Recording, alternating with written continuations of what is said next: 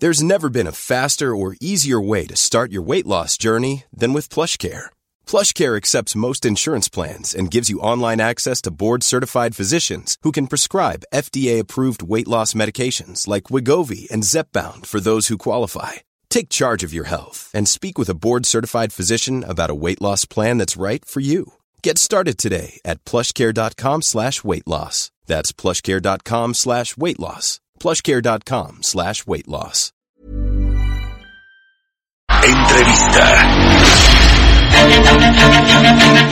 Regresamos aquí a Bitácora de Negocios. Vamos a platicar eh, con Alejandro Ponce, jefe de investigación del World Justice Project, que van a presentar hoy precisamente un eh, estudio interesante, un índice de Estado de Derecho 2020 que, bueno, elabora ya eh, hace varios años esta organización. Clasifica 126 países con una metodología para evaluar su desempeño en temas ahí de poder gubernamental, ausencia de, de corrupción, gobierno abierto, etcétera.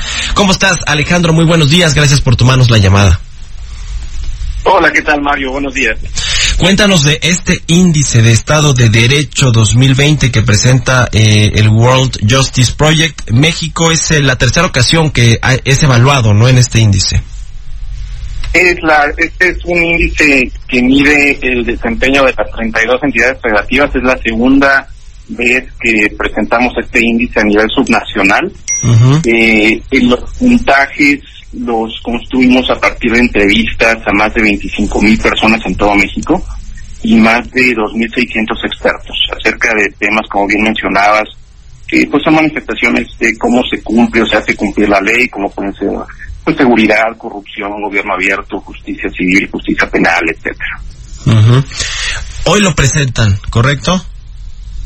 Así es. Hoy lo presentan. Entonces estamos hablando que es a nivel eh, nacional o subnacional, como nos dices, con las eh, 32 entidades del país.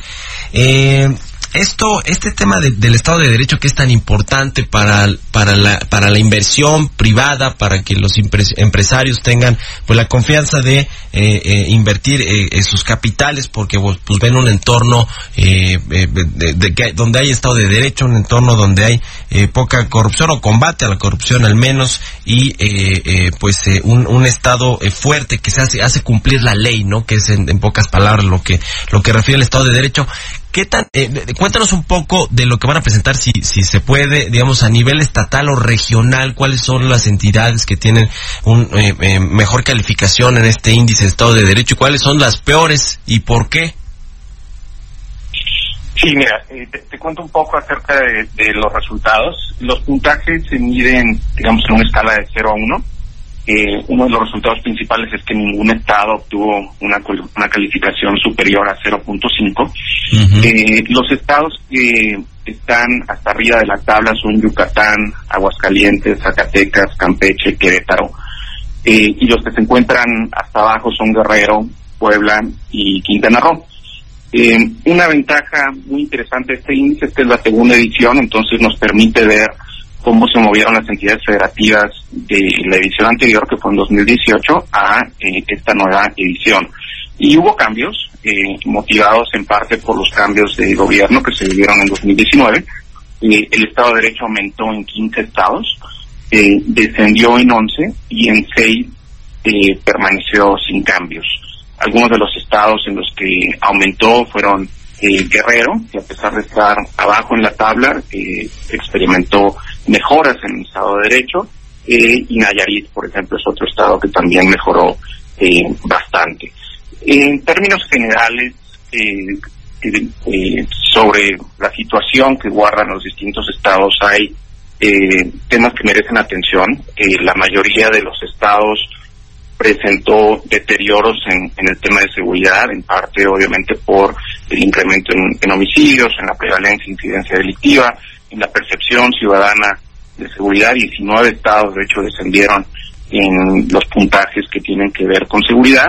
Sin embargo, también hubo mejoras en algunas áreas, principalmente aquellas que tienen que ver con eh, los contrapesos estatales al Poder Ejecutivo, el que haya un proceso participativo, eh, las legislaturas estatales, en parte ocasionado por los cambios de gobierno.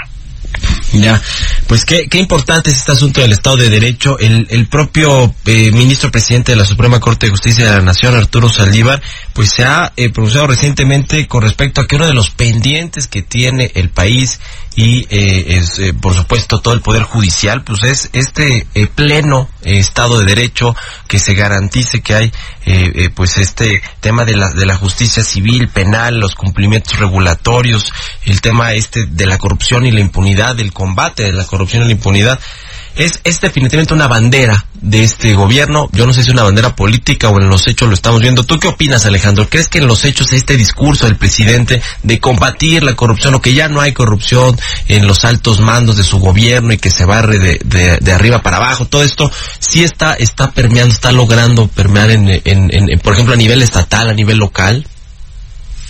Sí, mira, el, de hecho el, el, índice mide principalmente el desempeño de los estados, no tanto del, del gobierno federal, pero en materia de corrupción es, es interesante porque en realidad no ha habido muchos avances. Eh, de las 32 entidades federativas, 26 permanecieron sin cambios de uh -huh. 2018 a 2019.